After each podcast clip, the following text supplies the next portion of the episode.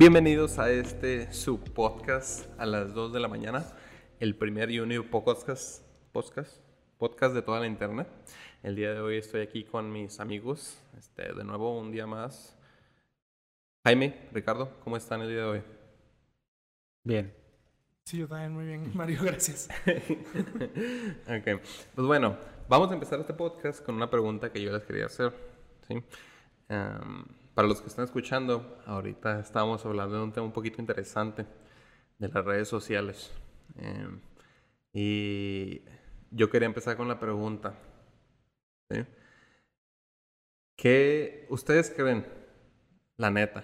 O sea, si la gente no tuviera seguidores, ¿subirían las cosas, las, como que las cosas que suben? Mm, no creo, posiblemente no.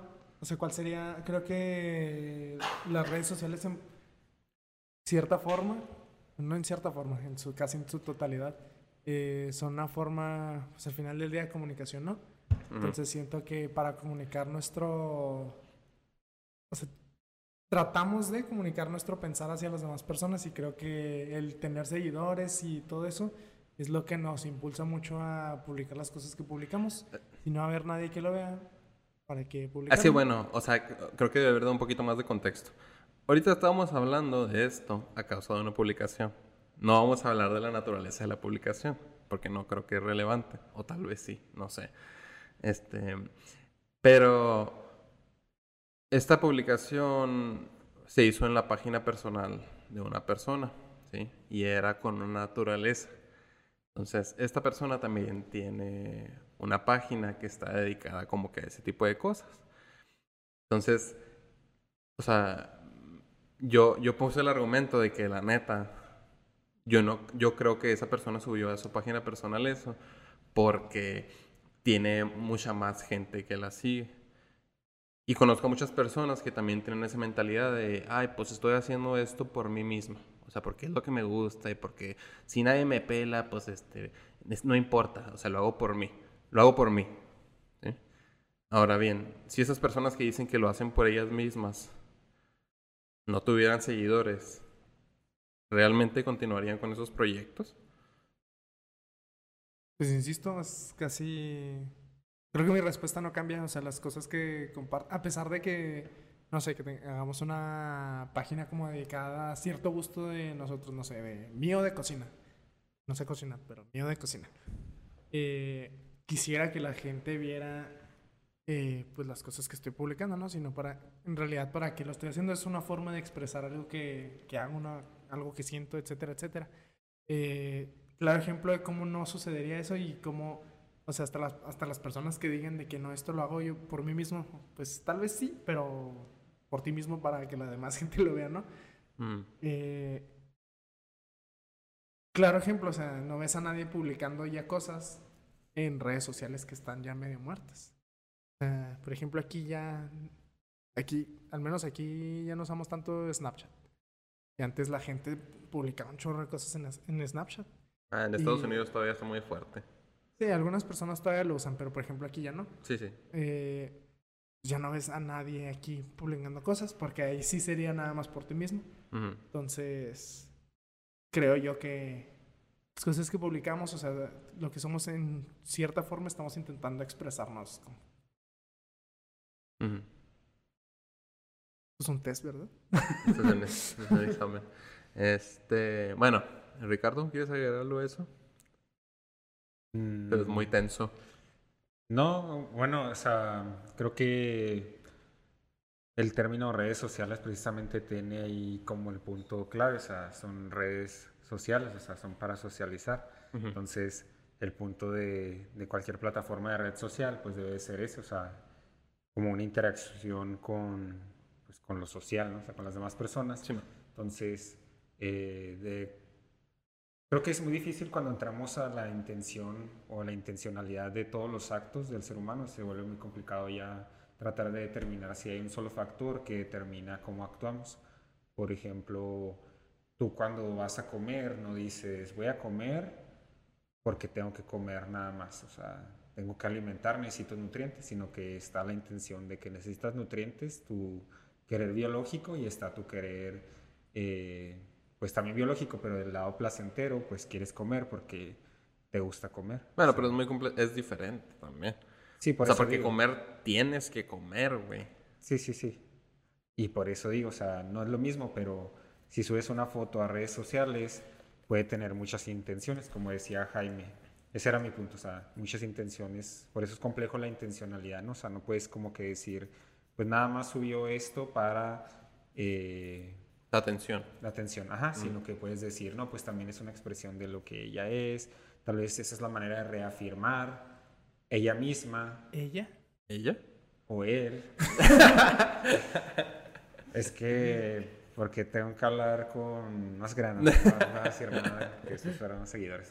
Este, no, entonces, por eso digo, o sea, él o ella, o ella, este, puede, puede decir como, no sé, voy a subir esta foto porque nomás quiero expresarme a mí mismo. Yo creo que es muy difícil decir que nada más una sola intención es lo que te mueve, porque el ser humano es muy complejo. Y aparte, o sea, yo creo que en, ese, en este caso específico, como en el ejemplo que estás dando, puede ser que la persona, de la misma manera en la que quiere buscar atención de cierta manera, también se trate de reafirmar a, ella- a él o a ella misma a través de la expresión de su publicación. O sea, yo al publicar esto estoy reafirmándome a mí mismo. Sí. No estoy diciendo que sea la mejor manera o que sea perfecto o que sea tal o cual cosa, sino simplemente es muy complejo la intencionalidad. Ya cuando entramos en la intencionalidad es muy difícil saber. Y voy a hacer un ejemplo que, leí, que escuché ahorita en un podcast que decía, digamos que ahorita como con todo el movimiento feminista que se está dando y así, el, au- el, el podcast que escuchaba cuestionaba si una persona, por ejemplo, digamos que están dos personas siendo entrevistadas para una, un puesto de, una, de un CEO, ¿no? En una empresa. No sé cómo se dice CEO en español. CEO. O no sé, no, la verdad, no, no sé. El dueño. El- sí, como No, para... es diferente no, ser sí, el dueño que ser el CEO.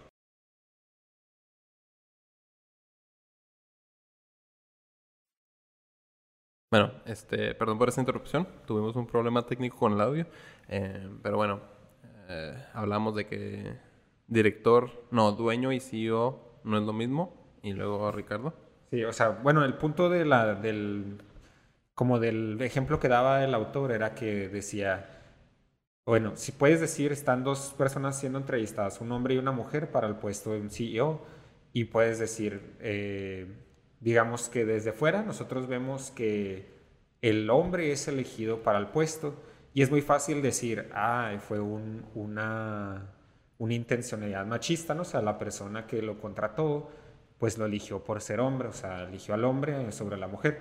Y está muy fácil decir eso, y yo no dudo que pueda ser el caso, inclusive el mismo autor, el que decía el ejemplo, decía, no puede ser el caso que sí sea cierto eso, pero cuando nos metemos en intencionalidad, lo que sucede es que tú estás haciendo como una predicción o una interpretación que realmente es muy incierta. ¿Sabes cómo? O sea, la persona que eligió al hombre sobre la mujer puede que haya elegido al hombre por meros méritos, eh, o sea, estaba mejor preparado para el trabajo, no sé. pero no hay ¿verdad? forma de saber. Ajá, no hay forma de saber, entonces está incomplejo porque dice, o sea, hay forma de saber cuando ya le preguntas, o sabes cómo está, pero fuera de eso, si tú eres nada más la persona que está viendo el ejemplo de fuera, puedes inferir ciertas cosas, pero pues saber la intencionalidad de la persona o del, de la acción y así está más complicado, ¿sabes cómo sabe? Por eso digo, la intencionalidad es muy compleja y, y dices, bueno, las redes sociales nada más una persona sube para llamar la atención o usa de, no sé,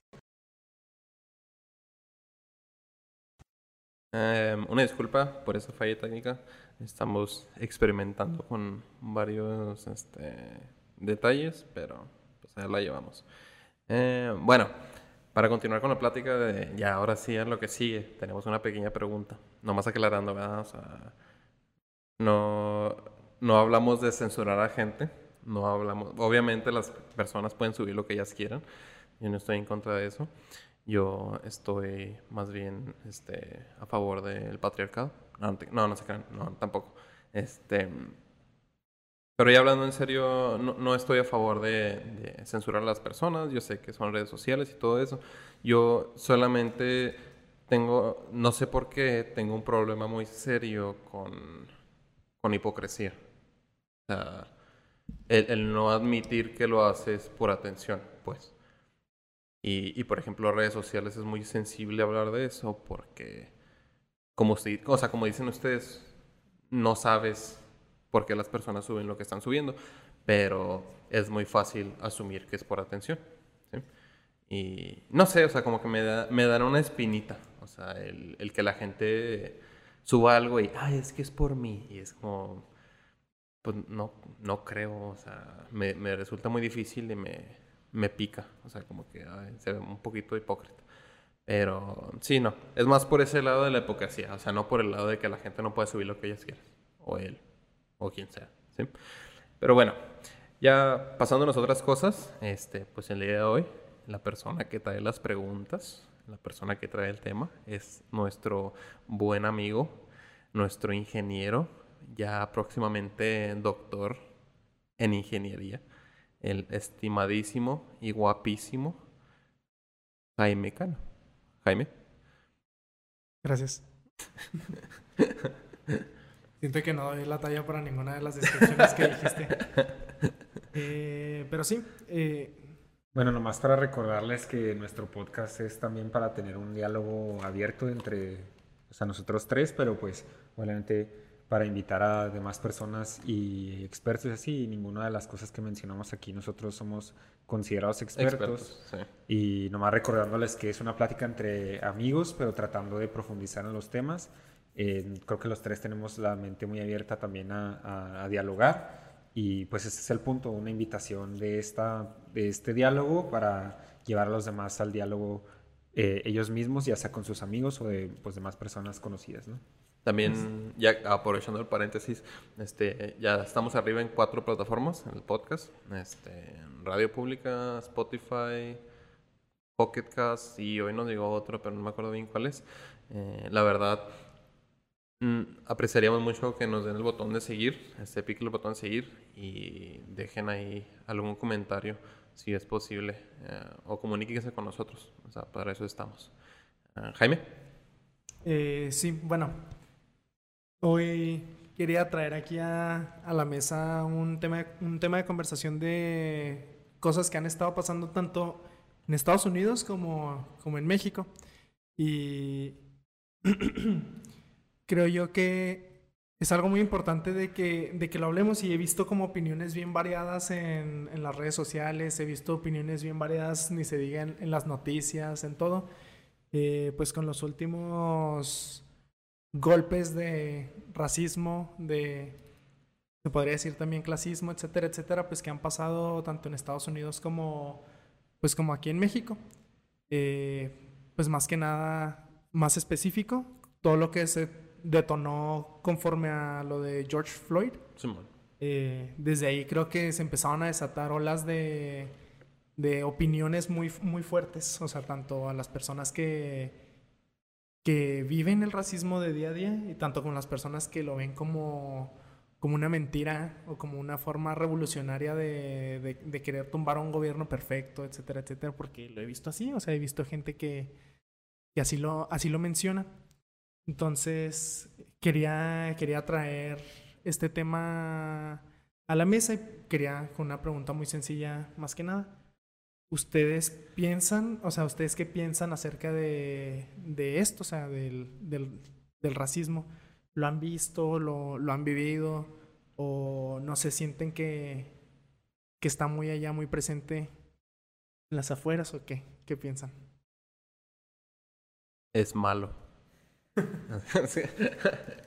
El racismo no es malo. no sean racistas. Punto, y eh, pues con eso concluimos el podcast.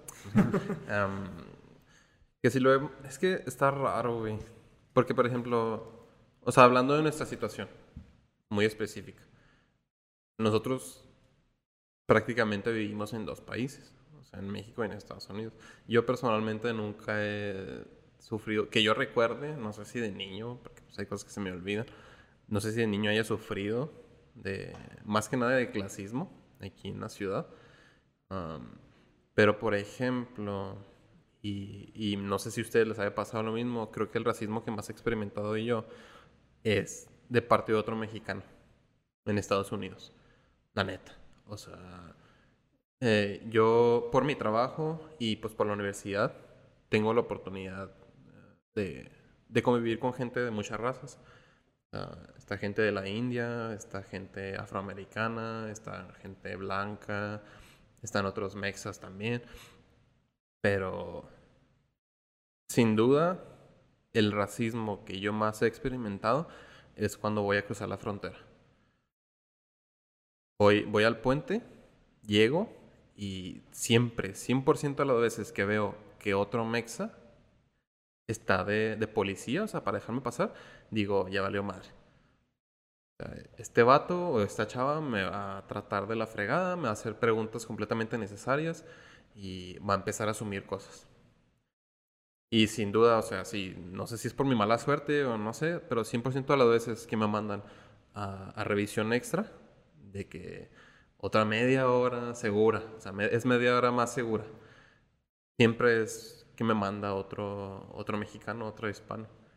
Y, y está raro también porque, o sea, llego, yo cuando cruzo el puente siempre hablo inglés, porque, o sea, es lo que asumo. Siempre que voy para allá, digo, voy a hablar inglés porque es el idioma que hablan allá, o sea, voy a tratar de, pues, de adaptarme, ¿no? Entonces llego y hablo inglés, este, y, y los vatos, muchas veces yo hablo con ellos y noto que batallan como que para hablar inglés, o sea, y pues yo no tengo nada en contra de eso, yo también a veces batallo, o sea, todo el mundo batalla. Y, y como que les hablo español y, y se, se ofenden, o sea, se, se ofenden y y, y me piden que hable inglés. Y es como, bueno, pues voy a hablar inglés, está bien, yo no tengo problema con eso. Pero a mí se me hace como que un...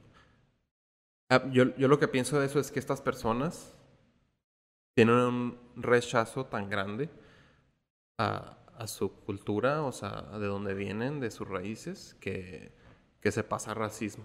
O sea, como que está en esa línea muy delgada de que a mí me caga de dónde vengo y tanto me caga que la manera en que lo voy a expresar se va a ver racista. pero bueno, eso, esa es mi, mi experiencia personal, no sé ustedes. Mm, pues no sé si puedo decir que yo he vivido el racismo tal cual, o sea, obviamente me gustaría usar un poquito más el término así como discriminación y creo que es eh, ampliar un poquito más todo eso, o sea, yo creo que todos, en el, bueno, la gran mayoría hemos sufrido algún tipo de discriminación en nuestra vida. Eh, pero yo en sí, pues me ha tocado experimentarlo como, como dicen ustedes, tal vez como, como mexicano. De hecho es muy curioso porque pues mi piel es, es blanca, ¿verdad? Es muy blanca. Tú eres el superior aquí. y, o sea, siempre he sido una persona muy blanca y... Y pues por lo mismo, a veces tal vez no se me nota tal vez tanto que, que soy pues completamente mexicano, como el mexicano tradicional, que a veces la imagen que tienen los americanos del mexicano tradicional, y, pero regularmente pasa, y sobre todo me ha pasado ya en el trabajo, ya cuando me ven hablar este inglés y pues que se me nota un chorro el acento, porque pues tengo mucho acento, ya es como cambia un poco el trato que, que tienen hacia mí, o me ha tocado inclusive hasta por el mismo lugar por donde vives, ¿no? O sea, yo trabajo allá en Estados Unidos, en El Paso, pero vivo aquí en Ciudad Juárez y a veces cuando ya saben dónde vivo, cambia un poquito el trato, no sé por qué, es como curioso.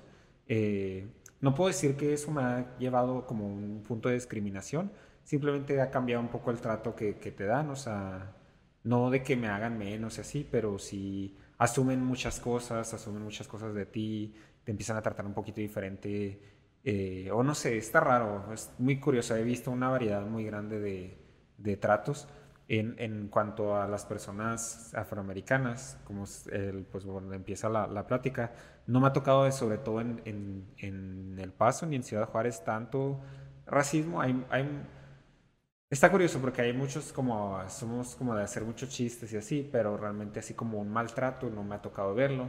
Inclusive eso podría ser una pregunta también para seguirlo, o sea, como si los chistes caen dentro del, de la discriminación. Pero pues Algo que sí iba a comentar, que está curioso, es una experiencia muy personal mía y no me gusta mucho hablar de esto porque si hablo de esto, de hecho siento que me discriminan también por hablar de esto, pero a mí, por ejemplo, me tocó estar en una escuela en, en Estados Unidos, en la prepa, donde la mayoría de las personas eran hispanoamericanos, o sea, o mexicanos que estudiaban allá, y por la mayoría, eh, pues su piel era morenita, ¿no? Era morenita la mayoría. ¿Y te creías mejor que ellos o qué? No, al contrario, o sea, yo, yo creo que yo nunca he visto una distinción entre el color de piel, o sea, como que a mí siempre me ha valido eso, no, no sé. E inclusive mi familia nunca se me educó. Mi papá es más morenito que yo y... Pues es algo irrelevante, güey. Sí, no, la verdad a mí sí me dieron... Siento que en ese sentido sí me dieron una buena educación desde chiquito. O sea, nunca me... Nunca, nunca me hablaron así de que, ay, él es menos por ser moreno, o él por ser negro, o él por ser asiático. O sea, no, nada de eso. Tal vez igual así como cierta discriminación ya sistemática, ¿no? Que tenemos como nuestra conversación y nuestro hablar, en nuestro hablar. Pero lo que sí le hacía comentar, en mi experiencia personal, me tocó estar en una prepa donde yo sufrí de cierto tipo de bullying por el color de piel que yo tenía. Ah, sí. Entonces está curioso porque a mí se me hicieron chistes, eh, pues sufrí un bullying, o sea, como esta, o sea, bullying por mi color de piel.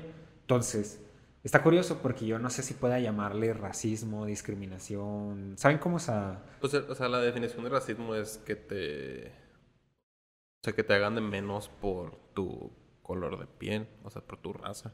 Ajá. Igual, igual y no se me hizo así como de que, ay, tú estás tonto por ser blanco o así. Simplemente se me excluí, o sea, siempre era como algo que notaba como en la gente, ¿sabes cómo se refería?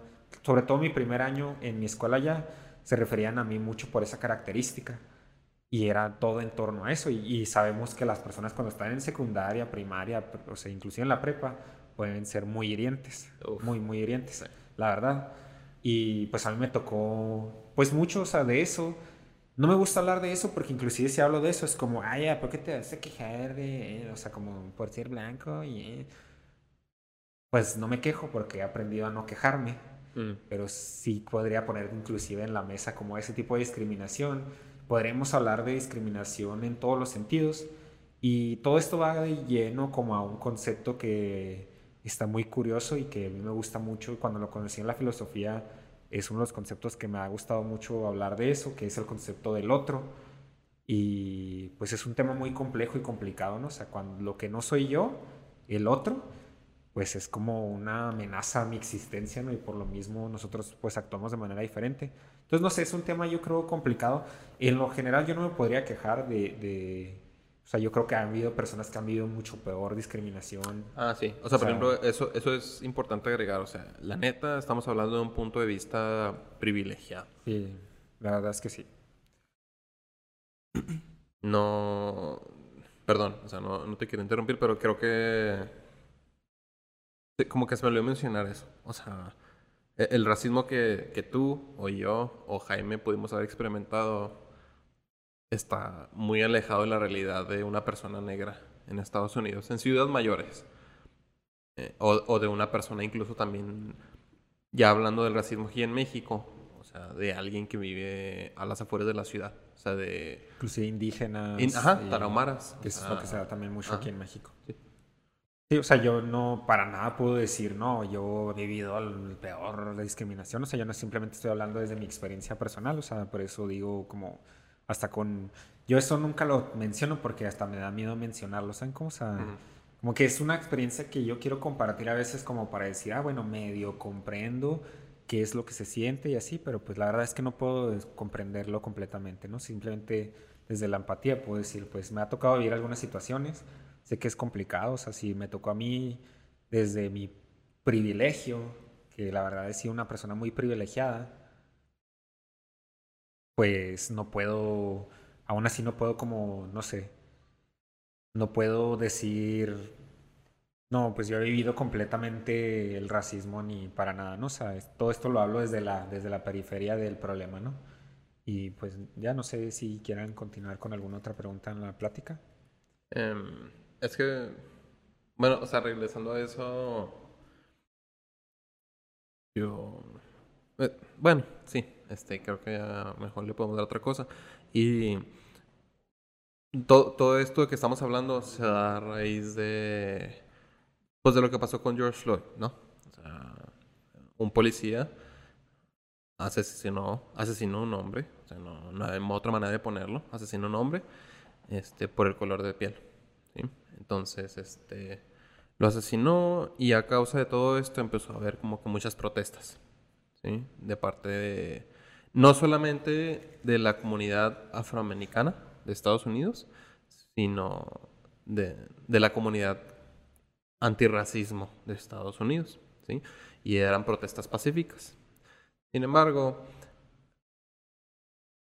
hubo una pequeña parte de la población de estas protestas, y no sé si te estoy robando la pregunta, Jaime, pero Tal vez. que, que se fue por el lado de protestas agresivas, de protestas bastante intensas, de lastimar a policías, de lastimar a otras personas, de romper negocios, de meterse, de robar y, todo esto. Eh, entonces, esos individuos, claramente una parte de ellos pues están haciéndolo de una mala manera y todo, pero ¿qué opinan ustedes de, vamos a hablar de las protestas de México después, porque creo que es muy diferente, pero ¿qué opinan ustedes de, de cómo se manejaron las propuestas, las propuestas, las protestas en Estados Unidos? Eh, bueno, primero, primero yo. De hecho, sí era una, una de las preguntas aquí que, que yo traía. Y la, la- la traigo por, por algo muy, muy específico. Cuando recién empezó pues todo el problema, recuerdo haber visto, recuerdo haber visto un video eh, de Trevor, ¿no? No sé si lo conocen, ¿verdad? Y la verdad, la verdad me gustó mucho su, su opinión, porque él, él mismo eh, pu- pues es una persona afroamericana. Eh, bueno, de hecho se, se crió en Sudáfrica, ¿no? Sudáfrica, Sí, en, en- Sudáfrica, en una se crió en una zona donde el racismo es un tema muy, es un tema muy fuerte. Así que sus opiniones conforme a eso son como, eh, pues bastante fuerte y me gustaba mucho algo que decía. Pero, bueno, ¿fuerte en qué sentido? Eh, pues a él, no, no estoy muy seguro de cómo está la situación allá, pero solo sé que el racismo allá es como pues más intenso pues que en Estados Unidos porque allá no hay una ley como que proteja eh, pues a las personas mínimo aquí eh, bueno en Estados Unidos entre, entre comillas pues hay leyes que hasta protegen de que no les digan hasta ciertas palabras no que no les traten de ciertas maneras y los derechos son un poquito más pues más calcables, ¿no? O sea, se ven más y según yo allá pues está más fea la situación, o sea, es está muy como surreal cómo, cómo los tratan, cómo no les dan esos mismos derechos o no tienen esa misma protección. Sí, de hecho, según yo tengo entendido, Sudáfrica es un país eh, donde es de los, de los países africanos donde hay mayor cantidad de, de, pues, de gente de color blanca. O sea, de hecho, según tengo entendido también, o sea, es uno de los países también más colonizados y han tenido más problemas en ese sentido. Por eso es como sí. muy prevalente ese tema. De, de hecho, cuando fue, cuando fue el mundial ahí, eh, la situación así de clases estuvo, estuvo muy fuerte porque pues, como estaban preparando todo para el mundial, a las personas, eh, esto ya es metiéndonos también en, pues, en clasismo, pues a las personas que no tenían una buena pinta para, para los estadios así, pues los mandaban así para, para las afueras de la ciudad. Pues es un lugar donde, donde es- está mucho ese problema. Y, y él decía, con todo esto de las protestas agresivas y así, eh, pues parece que pasó al mismo tiempo, ¿no? O sea, bueno, obviamente pasó al mismo tiempo. Pero conforme las personas se iban quejando acerca de, de pues lo que pasó con George Floyd y las protestas que con todo derecho obviamente y, y con mucho dolor de- las personas iban y protestaban al mismo tiempo había personas que y me gustaba mucho como el término que usaba que sentían así como hasta pesado el, el pecho el corazón les pesaba porque veían que estaban robando por ejemplo en un Target Mm. o sea, dentro de todo el problema, de todo lo que estaba, de todo lo que estaba pasando, eso es en lo que, eso es en lo que se estaban fijando las personas. Y él cuestionaba mucho y decía que, ¿por qué, ¿por qué nos importa tanto esto? ¿Por qué nos parece tan impactante esta parte? Y, y pues la muerte de un hombre la estamos desacreditando muy fácil.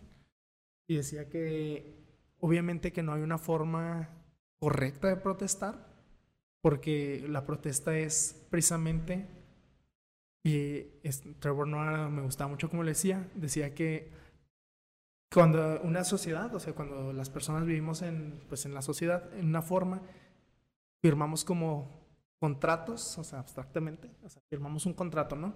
Y concordamos con cosas que, que están, que consideramos bien o que consideramos mal para que esa sociedad pues funcione. Ejemplo, robar no está bien. Eh, y muchos pueden concordar en eso. Matar a alguien no, está bien. O sea, ya obviamente si nos metemos a la sociedad nos metemos en temas un poco, un poco más complejos. Pero a grandes rasgos hacemos mucho eso para poder subsistir como sociedad, ¿no? Concordar en ciertas cosas, en ciertos estándares, para que funcione. No. Y no, pues como comunidades no podemos vivir. Por ejemplo, en la antigua, en la España medieval, cuando no se vivían así como en este, este tipo de, de sociedad, pues la gente se estaba muriendo de hambre porque no había cierta... Eh, si no había cierta no había cierta producción, se necesitaba de la comunidad estar junta para poder subsistir. Entonces decía él que estos contratos abstractos que firmamos de cosas que están bien, eh, hay personas, creemos, tenemos que creer que las mismas personas de la sociedad los tienen, los tienen que acatar. Pues una persona que se está muriendo de hambre, eh, aunque se esté muriendo de hambre, lo consideramos mal este, que robe, que obviamente lo justificamos un poco, lo podemos pensar, lo podemos eh, desmenuzar un poco más y decir que sus condiciones lo llevaron a hacer eso, pero de todas formas seguimos considerando el acto como algo que no está bien. Y, y decía que estos robos, por ejemplo, en Target,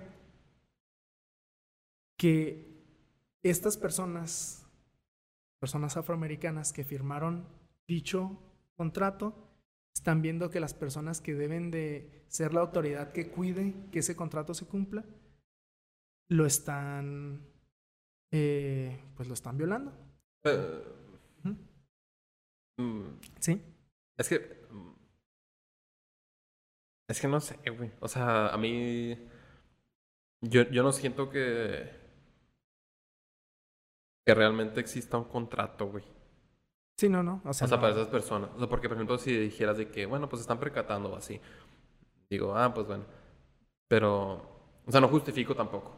Porque sé, sé que las, hay cosas que son objetivamente malas. Pero, o sea, esas personas son personas que llevan toda su vida así. Sí, exactamente. Y eso es lo que dice. O sea, imagínate tú ser esa persona que toda tu vida te han tratado así. O sea, que insisto, existe este contrato abstracto, ¿no? Y a estas personas las obligaron a firmar ese contrato. Imagínate que durante toda tu vida ver cómo el contrato te, te golpean con él en la cara todo el tiempo. O sea, obviamente poco a poco, pues va, como persona te va desgastando, ¿no?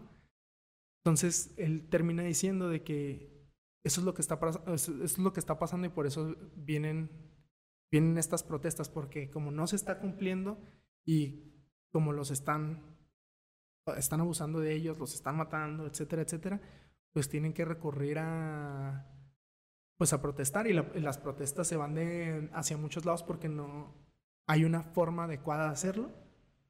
Porque insisto, el gobierno, el, gobierno, los policías, las, las autoridades, la, la ley misma que supone que los protege, son los que pues les están haciendo completamente todo esto. Así que...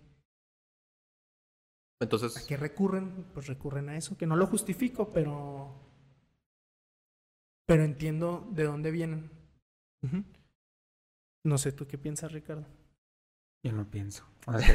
este, no, pues creo que hay muchas cosas que mencionas que es importante aclararlas o cuestionarlas. Yo no cuestiono tal vez la posición de alguien como Trevor Noah hablando de estos temas porque es su posición como un sujeto que ha sufrido de esta discriminación Sí, sí. y tiene mucha voz en el, en el tema, ¿verdad?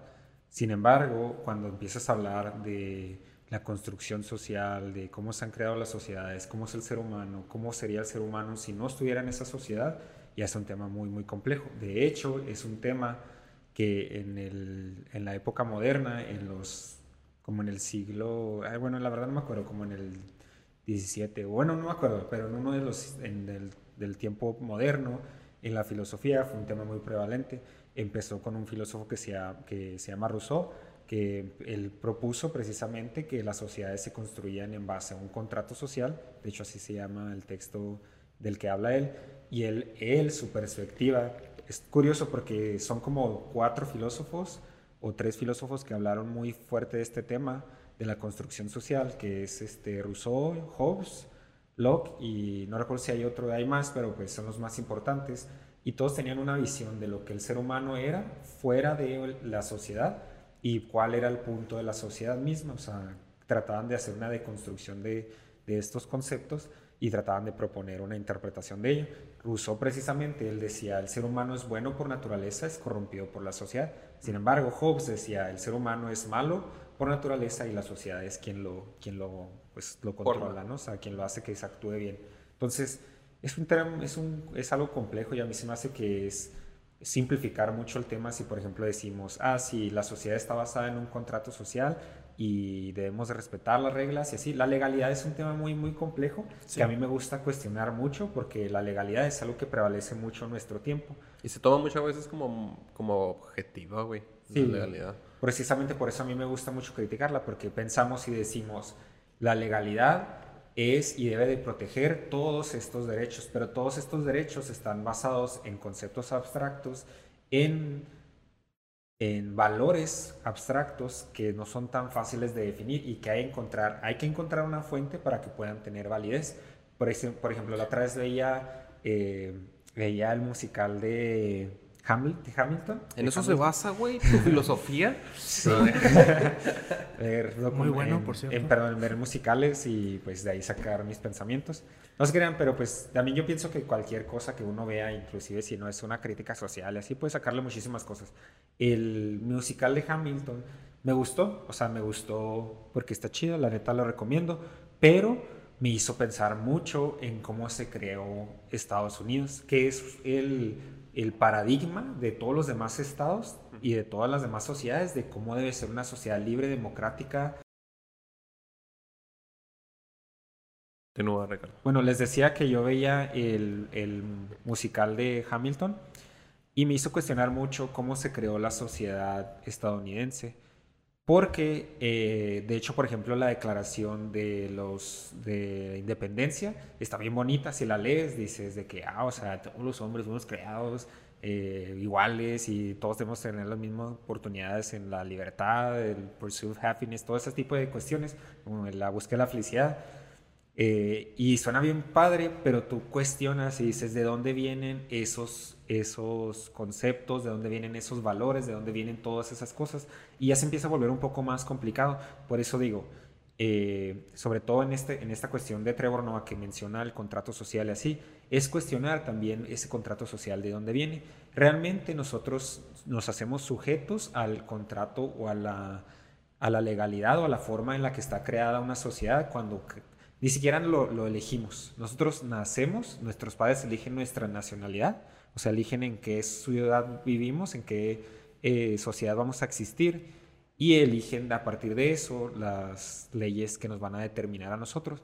Por eso es como muy complicado. Eh, yo cuestiono muchísimo la idea de legalidad fuera de la idea de, de, moralidad, porque a veces decimos, es que tu moralidad personal no debería determinar lo que es legal, y así, pero la verdad es que carece de fundamento la legalidad si no tenemos una fuente, un fundamento moral, ético que lo sustente. Es por eso que es muy complicado. Necesitas una idea del ser humano, necesitas una idea de lo que es lo moral y ético, necesitas una idea de lo que es vivir en sociedad para poder determinar todo esto. Y la verdad es que la mayoría o prácticamente todas las sociedades que son creadas y han sido creadas en la historia de la humanidad carecen de ese, de ese cuestionamiento. o tienen ideas muy variadas. Por eso también digo, en esto de las protestas eh, existe una pluralidad de pensamientos. Por ejemplo, podemos meternos a, no sé, a veces decimos, ah, es que todos los religiosos son iguales.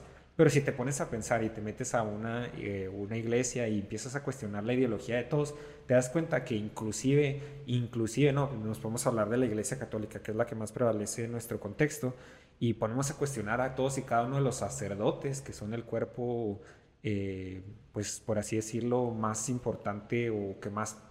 Pues más, autoridad tienen. Sí, más autoridad tienen en la iglesia.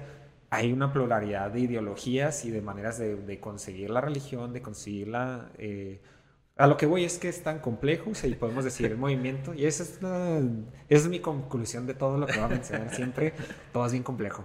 Eh, no sé, pero pues esta es como mi tarea o como mi, mi, tarea como filósofo, es también como cuestionar y llevar un poco más allá los problemas. Y en este sentido, la pluralidad de ideologías que existen dentro del movimiento Black Lives Matter o desde el movimiento antirracista, desde las protestas, es muchísimo. Podríamos inclusive argumentar que es tan grande como el número de personas que existen dentro de ellas. Inclusive podríamos ir más allá y argumentar que dentro de la misma persona conviven muchísimas ideologías y cambian conforme al tiempo. Por ejemplo, yo les diría, ustedes piensan igual que como pensaban hace cinco años y probablemente dirían, no, pues algunas cosas sí, pero otras ya no, o sea... Pues, incluso hablando de eso, o sea pues puedes comparar a Malcolm X con, con Martin Luther King. O sea que prácticamente vivieron al mismo tiempo y tenían dos maneras completamente diferentes de lidiar con, con el racismo. Sí. sí. completamente. O sea, ellos eran, tenían los mismos ideales, tenían el mismo sueño, pero y, era súper diferente. Los dos sufrieron el mismo destino, irónicamente.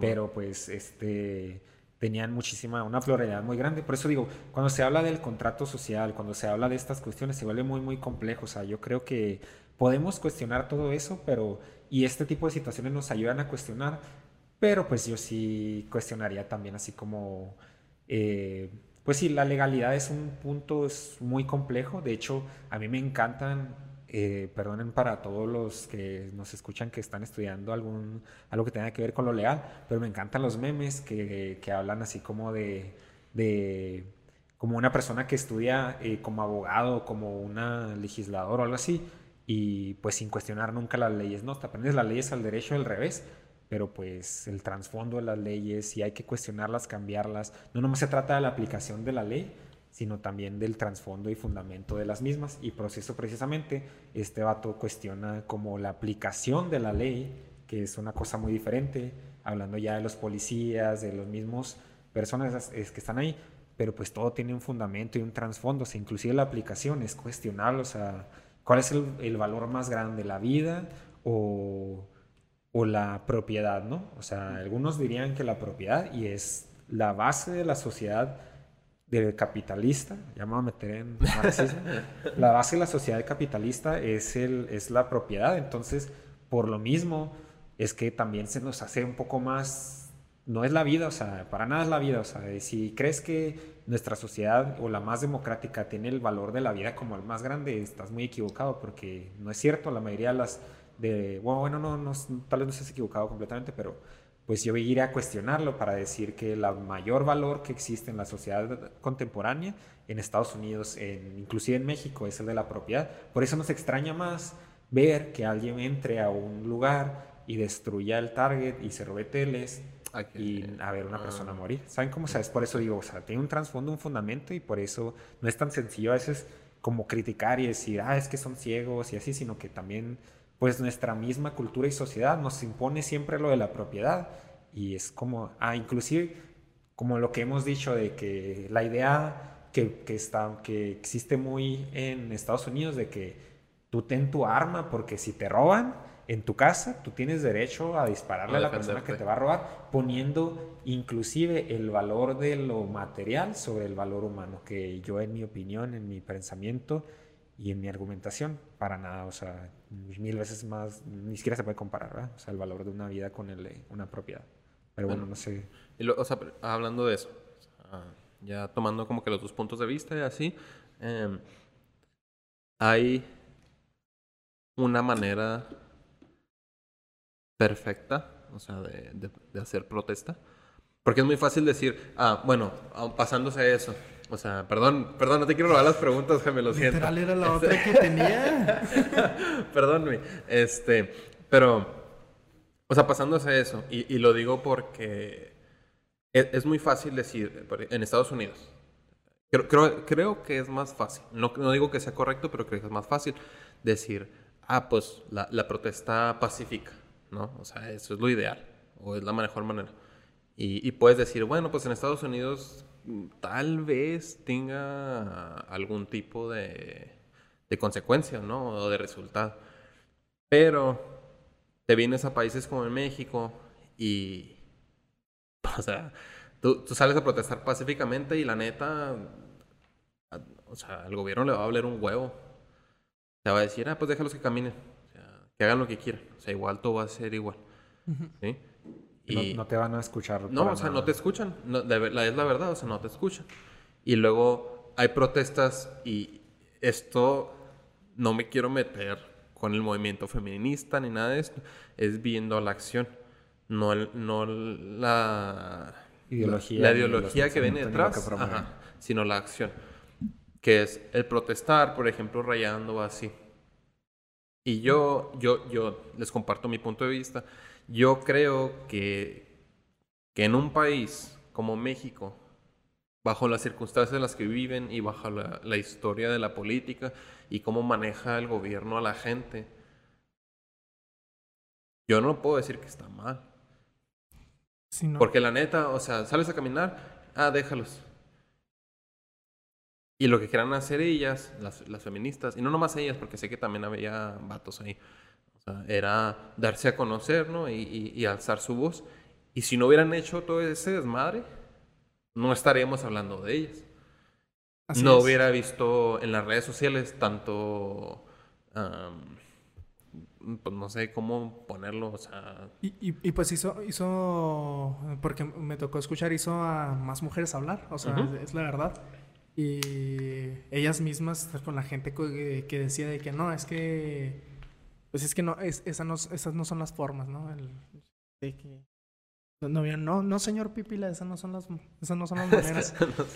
Eh, o sea, sí, o sea, Paréntesis para decir que el pipilar era la verga. O sea, sí, o sea, las personas, las, mm, las mujeres empezaron a decir de que no, pues, o sea, no se está escuchando. Eh, o sea, hu- hubo más personas que empezaron a salir, aunque sea solo, no que sea solo por eso, ¿verdad? No quiero decir eso, pero aunque esa fue la razón por la que empezaron a brincar muchas veces de que no, pues, tienen el derecho a hacerlo porque están defendiendo esto, esto, esto, pues empezaron a ganar más personas que estaban hablando. que alzaron la de voz. Bueno, pero me preguntaba por ese lado. O sea, no quiero hablar de Estados Unidos para eso. Porque siento que... Una, no es, no es nuestra realidad. O sea, no es el contexto en el que estamos viviendo nosotros. Sí, es parecido, pero la verdad es que la realidad es muy, muy Sí. diferente. Ajá, es muy diferente. Ahora, hablando de México, ¿hay una manera ideal de protestar? Mm, De, de hecho, sé que, sé que dijiste que no, o sea, hablando de México nada más, pero de hecho yo veo cierto paralelismo, pues en esto. O sea, y no, no en, las en las ideas, porque en las ideas se están defendiendo cosas completamente diferentes, ¿no? Eh, se podría decir. En realidad, mucho del trasfondo es la, pues, la dignidad humana, pero pues en sí sus, sus ideas y lo que están defendi- defendiendo son, son distintas, pero las respuestas de, los- de sus gobiernos son muy parecidas. Por ejemplo, eh, hablando de protestas pacíficas, en, en Estados Unidos cuando, bueno, a mí me gusta la NBA mucho, y no sé si han visto ahorita que regresó la, la temporada, Simón. pues todos los jugadores, todos los jugadores en- entran con una camisa que dice Black Lives Matter y que uno, eso es una forma de protesta pacífica, nada más traerla y eh, durante el himno nacional pues eh, se ponen de una rodilla y la cantidad de comentarios que he visto en contra de eso, o sea, es, es increíble, o sea, he, he visto me, me da mucha risa porque yo, yo sigo ambas ambos fuentes de noticias de, en Estados Unidos, tanto la republicana como la demócrata, porque los tiros que se dan están, están divertidos. Y, me, da, me, da, mucha. Me da mucha risa una señora que, o sea, en Fox News sacaron la noticia de, de eso, de que estaban haciendo eso. Esa publicación tenía puros me enoja de, de las personas. Y me da mucha risa la gente que decía que no, se acabó. Para mí, mi familia se acabó la NBA ya nunca los vamos a ver. y, y, así, lo, el que me, da más risa es una persona que puso de que si se ponen a pensar cuántas personas son los que en verdad pueden, pueden comprar los tickets para ir a ver esos juegos, etcétera, etcétera, pues la mayoría somos personas blancas, así que ya no vamos a ir a verlo, entonces según ellos van a traer para abajo la industria, ¿no? Eh, porque ellos lo van a dejar de ver y ya se acabó para, para la NBA su, su, deporte. no sé, o sea, vi, muchos comentarios así. Me, me quedé pensando de que, bueno, esto es, eso es una protesta pacífica que entiendo lo, el sentir ese patriotismo dentro de ti y, y querer defender la bandera. Y también entiendo todas las personas que, pues, en la militar, o sea, han defendido esa bandera. nuestro país, el, el Juan Escutia se aventó con la bandera para que no le hicieran nada. O sea, entiendo esa parte, pero es una forma pacífica de, de protestar. Yo, yo, creo que, o sea, en México no puedes hacer eso, güey. Tampoco. O sea, porque, por ejemplo, los, los equipos, si te quieres ir por ese lado, o sea, los equipos de fútbol, güey, que es el, es el deporte que domina en México, están condenados por televisoras que tienen sus propias agendas. Que y las televisoras, güey. Sí, sí. La neta, o sea, están bien ligadas a, a partidos políticos. Sí, sí. Entonces, yo no... ¿Me estás diciendo que Televisa no se preocupa por mí? sí, güey, Lolita Yala se, se preocupa por tu salud. Eh, y, y, y, por eso digo que específicamente México, porque siento que aunque hay ciertos paralelos, yo yo, veo un país donde si quieres hacer una protesta pacífica, tienes que hacerlo completamente independiente de todo. O sea, no puedes ligarte a una televisora, no puedes ligarte a un partido político, no puedes ligarte a, a ninguna asociación, ah, porque empieza a haber problemas. Sí, sí.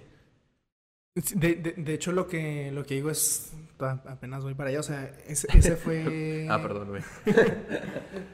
O sea, ese fue uno, o sea, esa fue una, una protesta y dijeron, no, está mal. O sea, la gente salió y empezó a decir, está mal por esto. luego, pues fueron los, los saqueos en, en, las tiendas, etcétera, etcétera. Y dijeron, está mal por esto otro.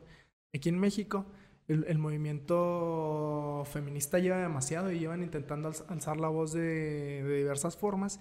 Y la realidad es que seguimos viendo, seguimos viendo feminicidio, seguimos viendo violencia intrafamiliar, o sea, seguimos viendo todo ese, todo ese tipo de cosas y no, no, se ha hecho nada y por mucho tiempo fueron marchas pacíficas. Luego no fue hasta que, que no les hicieron caso, obviamente, porque los, los casos siguieron y, y, luego hicieron eso de, de rayar el, el, ángel en Ciudad de México y ahora sí la gente de que eso no, así no se hace, etcétera, etcétera. Entonces, por un lado, pues podrías ver a las personas diciendo que pues para qué marchan nada más así si no los están escuchando y del otro lado podemos ver a las personas diciendo por qué hacen eso si esas no son las maneras de, de, de protestar. Entonces ahí es donde veo el paralelismo que no importa, no importa en qué, en cualquiera de los dos países que estemos, o sea, cuando las personas están protestando no, no son escuchados por las personas que suponen que los deben de escuchar eh, en ninguno de los dos gobiernos.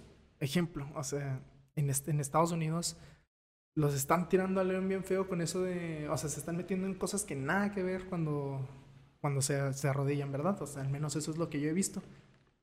Y... Oh. se, han, se han estado metiendo en cosas que nada que ver, desviándose del punto del por qué están protestando. Igual aquí, o sea, se empezaron a meter personas en cosas que nada que ver, en lugar de ver el punto por el cual estaban protestando. Y luego gente empezó a meter sus propias agendas dentro de esas mismas protestas, en diversas ideologías.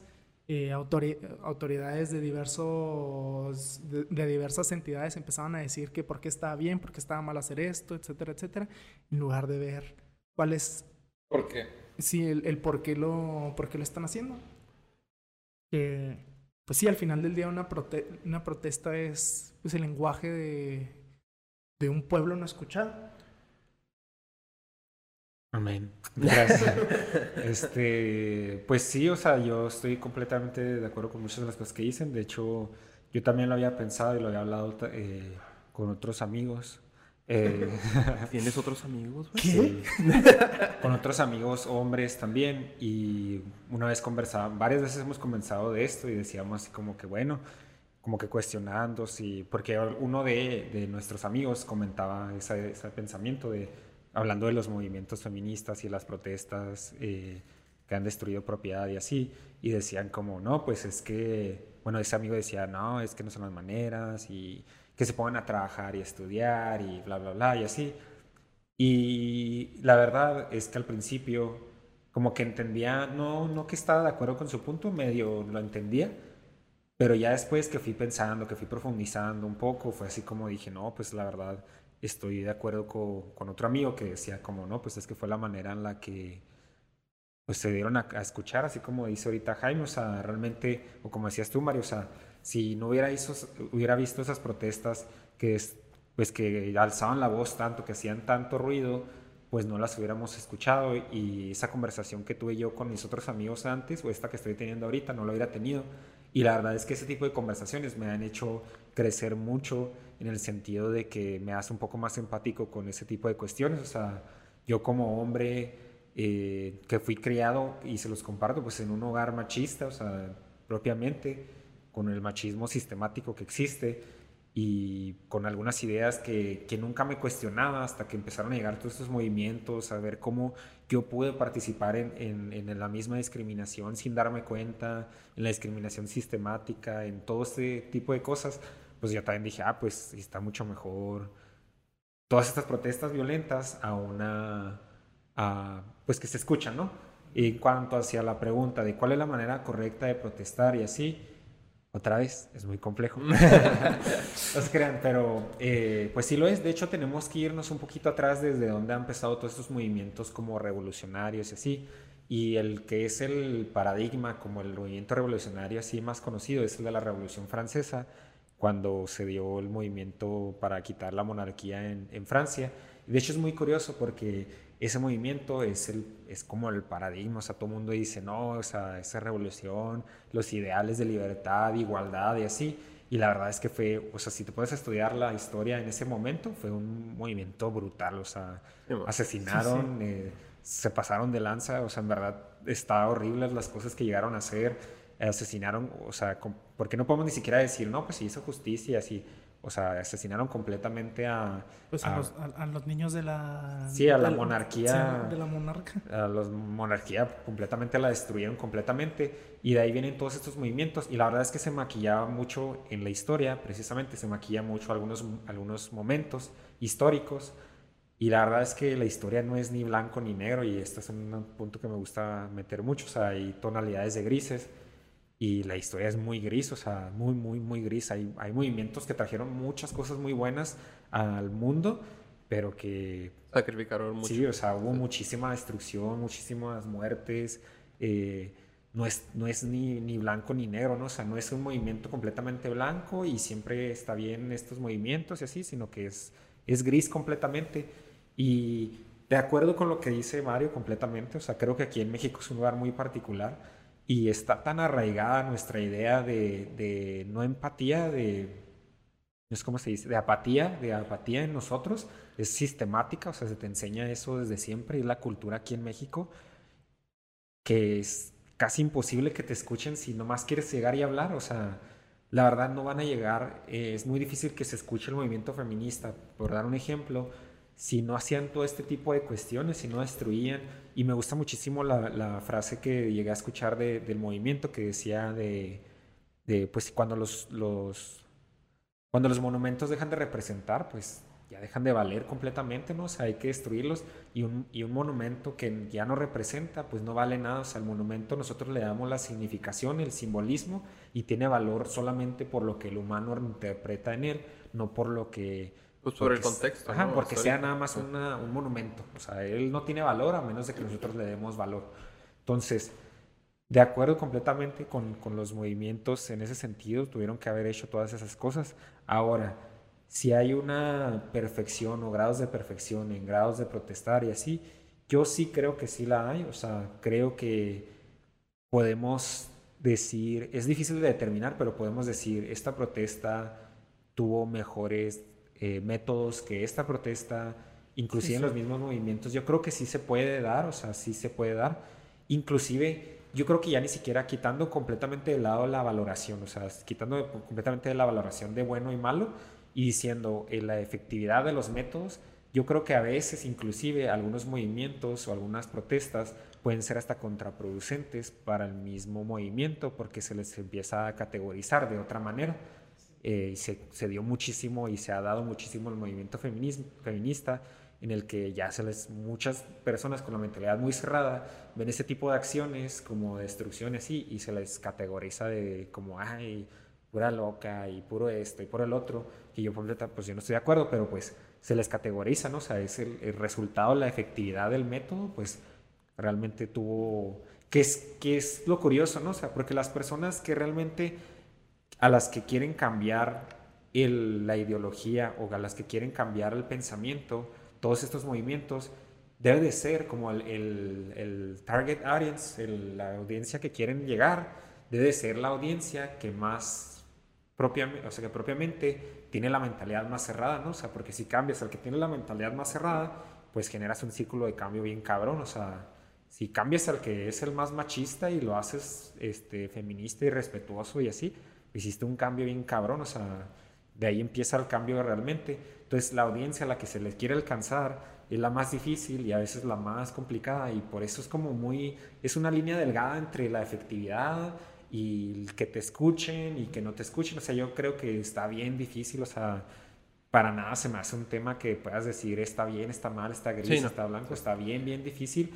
Estas protestas son, quieren, eh, es lo que dices, o sea, es el, están hartas las personas y por eso llega la protesta, o sea, viene desde una herida muy profunda y por eso es como, por eso explota tanto, o sea, no es tanto que diga, yo, yo no, bueno, sí, sí es verdad, pero la mayoría de las protestas, como todo ser humano, venimos, hablamos desde nuestro contexto, como decíamos la otra vez, de la hermenéutica, o sea, nuestro contexto particular, y tu vida dice, yo he sufrido el racismo de esta manera, y por eso es que las personas a veces protestan con tanta energía y con tanto ímpetu y con tanta fuerza, porque es lo que han sufrido, o sea, viene desde una herida, desde algo muy personal, y es como dices, pues es que ¿por qué la persona está quemando está destruyendo y así, pues porque viene desde el dolor más profundo que ha sufrido, inclusive pérdidas de vidas de familiares, inclusive desapariciones, inclusive pues miles de miles y miles de cosas. O ver a tu misma gente humillada, güey. Sí, o sea, situaciones bien difíciles y complejas que no es tan sencillo como decir, ay,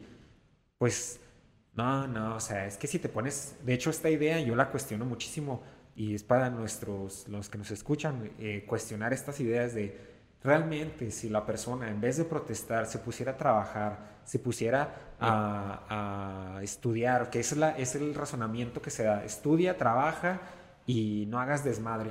Eso es precisamente lo que pasa con todas las personas. Es el sistema que te mueve como entre corriente y esa es la manera en la que se te da, que el sistema eh, como es como trabajo, o sea, sistemáticamente, si tú trabajas, estudias, no cuestionas, no cuestionas, estás siendo parte del sistema inclusive puedes decir que eres parte del problema, ¿no? O sea, esa pasividad que decimos. Sí, de hecho, no sé si lo mencionamos el, el podcast pasado, o sea, que es como la manera de quitarnos el, el peso de los hombros, de como decir, ah, pues o sea, bueno, psicológicamente, ¿no? O sea, como que te graben esa idea de que la gente es así porque no trabaja, porque no estudia y creces y en vez de que sea algo que te esté picando en la mente todo el tiempo, o sea, de que la gente esté así y que vivan la pobreza extrema y de que vivan en racismo y de que vivan en una sociedad eh, pues ahora sí que en ciertos aspectos muy retrógrada. Se te, se te quita el peso de eso porque, ah, pues es que la gente no estudió. La Sí, sí, gente o no le sea- echó ganas. O sea, dices, ah, pues les está pasando eso por esto. Sí, o sea, hay justificación. O sea, como que te justificas mentalmente que, que vives en una sociedad así. O sea, y, y viene a raíz de eso, o sea, de lo que tú dices, como que el- la, la apatía, el, el racismo, la indiferencia, el clasismo sistemático. Que viene ya desde hace, pues, bueno, no infini- muchísimos, muchísimos años. Sí. Sí. De hecho, eh, como, bueno, no sé si les mencionaba que, por ejemplo, hay, hay una filósofa muy conocida que es Simone de Beauvoir, que es como el paradigma otra vez, o la, así la filósofa que realmente le dio mucho sustento al movimiento feminista.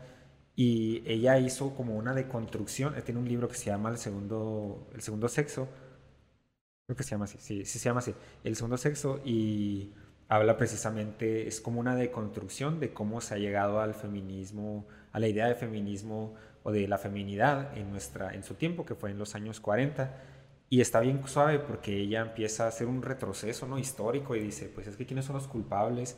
Y realmente es bien difícil encontrar culpables, es, una, es, algo histórico, es algo que ya viene bien arraigado. O sea, nosotros, la mayoría, más bien, todas las personas que existimos ahorita, nacimos en un sistema que ya estaba consolidado.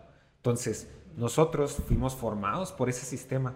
Entonces, este proceso de construcción del sistema, de todos estos pensamientos arraigados que traemos, machismo, discriminación, eh, sexismo, eh, clasismo, que es el que a mí más, como creo que más división me ha causado y que más destrucción causa y que es de lo que menos se habla, eh, están arraigados en un sistema que ya está consolidado cuando nosotros existimos. Entonces nuestra deconstrucción del sistema es muy complejo, o sea, es bien difícil, está bien difícil saber cómo destruirlo y está tan arraigado nuestro pensamiento que cada vez que hablas con una persona traemos y nosotros mismos hablamos de- de- de- desde el sistema, o sea, por eso yo creo que la cosa más importante en todos estos movimientos, al menos para mí, que por ejemplo yo no pude, yo cuando pasó las marchas, por ejemplo aquí en Ciudad Juárez, yo no fui a marchar porque yo sentía que no era mi lugar, o sea, yo como hombre realmente, pues Y yo pues, me quedaba sí. al margen, ¿saben cómo? O sea, yo, yo, yo lo que hice fue invitar o como... Este, pues bueno, ah, Ricardo se quedó en que lo que él estaba haciendo. eh, regresamos de nuevo al podcast. Les pedimos una disculpa por este episodio, eh, un pequeño corte. Estamos teniendo muchas dificultades técnicas porque pues somos nuevos en todo esto y la verdad encontrar programas que funcionen y así para grabar el audio sin interrupciones pues está, está difícil. Pero pues sí, ahorita el maestro y filósofo Ricardo Muñoz este, se ausentó un poco, fue al baño, pero ya está aquí de nuevo con nosotros para bendecirnos con su presencia, su sabiduría y con su color de piel tan, tan exquisito. Entonces, este, Ricardo, te quedaste en que, pues tú lo que hiciste fue invitar, ¿no? Más bien. Sí, fue lo que hice yo, o sea, como invitar a las mujeres que pues eran más cercanas a mi círculo y como participar al margen de lo que se me permitía, ¿no? O sea, no permitía, sino pues yo quise tener mucho respeto hacia eso porque yo no quería como llegar y, ay, yo sé todo y, ay, o sea, porque es precisamente eso es algo que es mm, pues como el mansplaining, como dicen, ¿no? O sea, eso es parte del machismo que estamos muy arraigados y yo traté como de, no, no, o sea, traté de quitar todos estos pensamientos este, ya muy arraigados que traemos. Y precisamente esa es como la invitación y la complejidad de la invitación. Porque, ejemplo, y no tengo absolutamente nada, nada, nada contra eh, lo que promueven eh, en sí la esencia del movimiento feminista, que, que pues precisamente busca eh, la igualdad ¿no? y, y todo ese tipo de, de cuestiones que son muy necesarias. Pero precisamente, como les decía, como es algo que está sistemáticamente en nosotros, todas estas concepciones que ya tenemos muy arraigadas, inclusive en el movimiento feminista, se da muchísimo cierta discriminación clasista. Me ha tocado muchísimo verlo a mí, o sea, que es un pensamiento que está muy arraigado y algunas de las argumentaciones que se usan para algunas cosas traen clasismo muy cabrón, pues de por medio. Pero es difícil encontrarlo, o sea, es difícil verlo, o sea, yo no digo que sea sencillo, sino al contrario, o sea, es tan complicado saber y, Por eso digo, la invitación es a uno mismo y tratar de deconstruir todas estas concepciones que ya traemos, así como yo lo hice en su momento y que sigo haciendo, intentando hacerlo como con el machismo, darme cuenta que algunas cosas que aprendí yo, pues precisamente es machismo. A veces cuando hablo, estoy hablando y digo, ah, caray, se me hace que esta es una idea medio machista que traigo arraigada ya y hasta yo mismo me cuestiono y por eso, inclusive lo hago muchísimo con el clasismo, que es como lo que traigo más, como yo creo que es lo que más me ha tocado ver y... Eh, pues por lo, que más me gusta a mí promover desde mi posición. Eh, precisamente por eso como que es una deconstrucción, pero es muy difícil, o sea, es un cuestionarse a sí mismo, que es algo que es, mm, es muy difícil de hacer, es una virtud muy grande que tienes que, ir trabajando. La mayoría de las personas no lo pueden hacer, por eso todos hablamos desde nuestro privilegio, inclusive cuando a veces pedimos cosas o no sé, es complicado, ¿no? Entonces yo quisiera como hacer la invitación a los que nos escuchan a que hagamos una deconstrucción de nuestro mismo pensamiento y nos demos cuenta de las cosas que traemos arraigadas y que no sabíamos que pues que es parte de este sistema que ya, como les digo, nacimos en el sistema muy consolidado y se nos educó en el sistema. Y pues es complicado, o sea, no, no es tan sencillo como para decir nada más, estos tienen la culpa, estos tienen la culpa, estos tienen la culpa, no, o sea, es complicado. Pues es gris como has dicho. Sí. no hay escalas de. Digo, ¿qué? No, no hay blanco y negro. todo cae en escalas de gris. Y precisamente nosotros mismos somos el gris, más gris. Esa es como la consideración que quisiera tener. Nosotros no somos, o sea, cuando hablamos de yo mismo, yo hablo de yo, Ricardo, y Ricardo no es ni blanco ni negro, es gris o sea, en, su, en su pensamiento y hay una tonalidad así tan grande en mi pensamiento que es difícil como de construir, de construirlo, ¿no? Y ir viendo qué cosas ya tengo que están ahí muy arraigadas, que a veces ni siquiera yo pienso que son malas, pero pues resultan ser contraproducentes y discriminativas, ¿no? Pues siento que cada vez que hablamos de este tipo de cosas me deprimo. este, porque me doy cuenta que no valemos madre como sociedad, güey. vivimos en una sociedad. Vivimos en una sociedad. sí, pues, de ah. hecho, bueno, ya fuera de broma, por ejemplo, el mismo, la misma película esa de, del Joker, que habla de oh. un tema muy, muy complejo, que es muy, muy, muy, es una discriminación imperceptible, pero lo que es la salud mental, hablando de las enfermedades como esquizofrenia, depresión, ansiedad, bipolaridad, que socialmente están completamente al margen y que hay una discriminación increíble y nadie habla de eso. sí, sí, sí. Por eso digo, o sea, es muchísimo y muchísimo que está de por medio. Entonces lo que hizo estuvo bien. ¿Quién? El, Joker. No. no se justifica, pero se entiende. yo lo entiendo. Pero se entiende. Yo te entiendo. Sí, yo te entiendo. Él, él, quiere nada más un abrazo de la sociedad. Quería que lo abrazara. Sí. De, hecho... también me quedé pensando, o sea, ya como sumándolo todo, porque es en serio, nos, nos estamos viendo como con cara de risa, pero... Sí, sí, sí. Eh, como lo que estabas diciendo, ya metiéndonos también más al clasismo, creo que le agrega a todos estos problemas de los que ya hablamos, o sea, creo que le agrega un...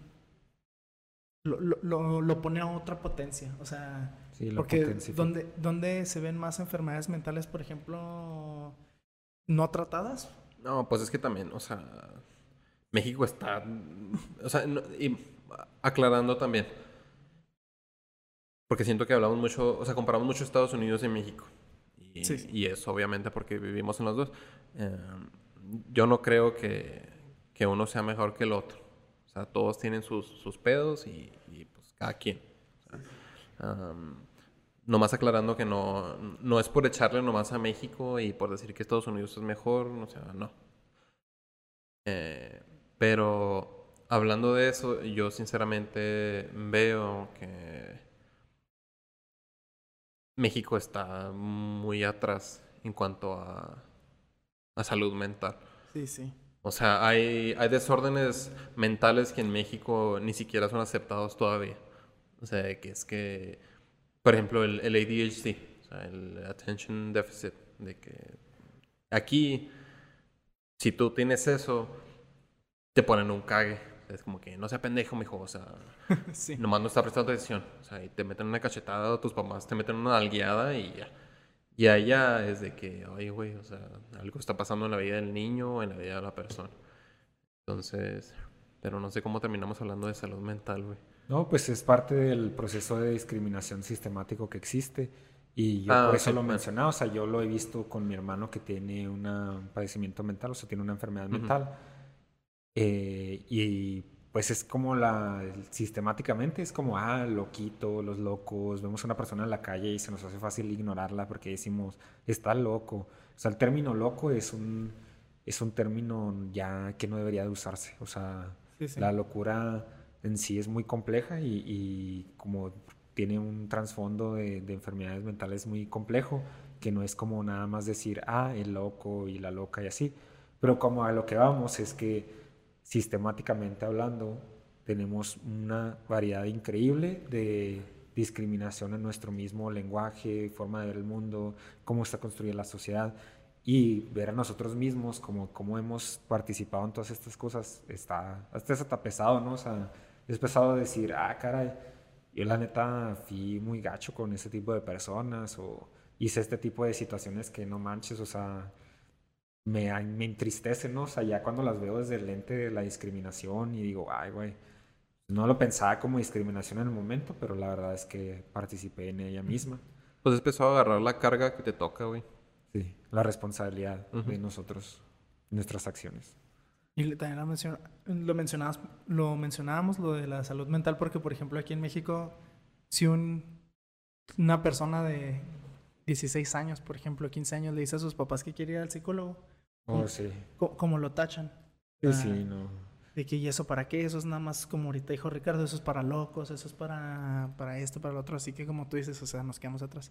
Pero lo que también decía... La, la clásica de que el papá que le dice a su hijo, pero yo no te hice nada, ¿por qué vas al psicólogo? Y si supieran, El meme de si Arnold. supieras, papá. No Y se diga a mi mamá, saludos. No, sí, pero insisto, todo es solo como el clasismo, como que siento que amplifica completamente todos los temas que hablamos. O sea, donde hay más violencia intrafamiliar y donde se maltrata a esa mujer, pues, en, pues, la verdad, o sea, en ambientes donde eh, pues, los tienen más marginados, donde el estrés del, trabajo es, es, otro, o sea, donde el alcoholismo, etcétera, etcétera, pues está también más presente pues, en las familias. Eh, pues, insisto, salud mental, pues, las personas, o sea, creo que nunca en su vida sabrían ni siquiera que tienen, pues tienen una condición mental que tienen que tratar. Eh, pues ahorita lo hablamos de las personas indígenas, o sea, nam- o sea, se- hubo un tiempo donde se hicieron memes de, de, de, de cómo hablaban, o sea, a todo le ponemos tl al final para tl. No sé si se escuchó No, sí. en, en- en el audio. tl. Sí. Me siento como hablando como Stitch. Pues de hecho también fue parte de la plática del racismo en México. O sea, como que... Sí, sí. Como el, la color de, el color de piel... O sea, como que incluso en términos de moreno, o sea, qué Sí, tan sí. racistas somos a los que son lo- los, los de tez más oscura y que viven afuera de la ciudad. O sea, no sé, es un tema muy complicado, güey. Am, Ya me puse triste. Yo también. Sí, ahorita les doy de mis pastillas. Em, este. Pero bueno. ah, pues obviamente no somos expertos. Ah, y, creo que repetimos esto demasiado, pero pues es por una razón. Nos, nos gusta aprender y nos gusta leer y nos gusta... Creo, creo que a los tres nos gusta mucho explorar la, la realidad de, de nuestras circunstancias, ¿no? Y no quedarnos nomás en el trabajo, escuela y se vuelve un círculo. Eh, pero sí, o sea, son, son opiniones eh, que muchas veces son muy subjetivas eh, y que son en base a lo que vivimos, pero pues lo repetimos mucho porque no, no queremos sonar como una voz de autoridad o, sea, o una voz de objetividad. Eh, yo, bueno, Ricardo sí, pero nosotros, nosotros no somos objetivos, Ricardo es el objetivo. No, no. Am, pero bueno. Ricardo es este, nuestro objetivo. Ricardo es nuestro objetivo. Am, bueno, eh, ¿hay alguna otra pregunta que quieran hacer de este tema? ¿Algo que quieran agregar?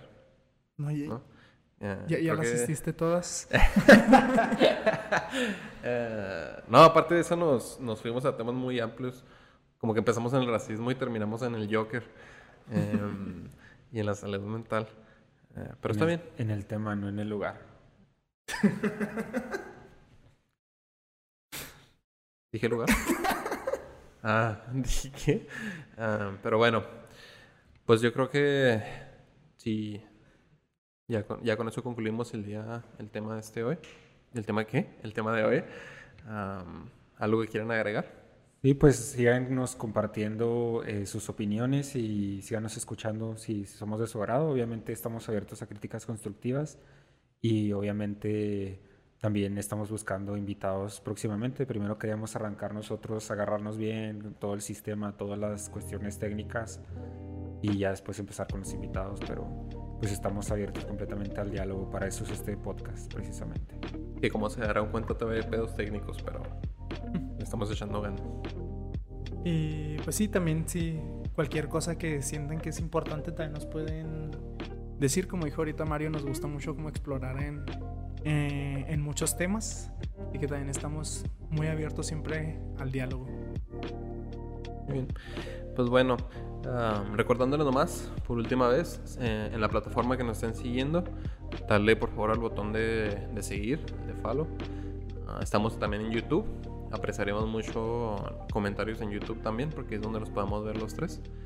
Y pues síganos por favor, sugerencias, todo. Ah, y pues ya, sería todo de nuestra parte. Y nos vemos en la próxima semana. Bye.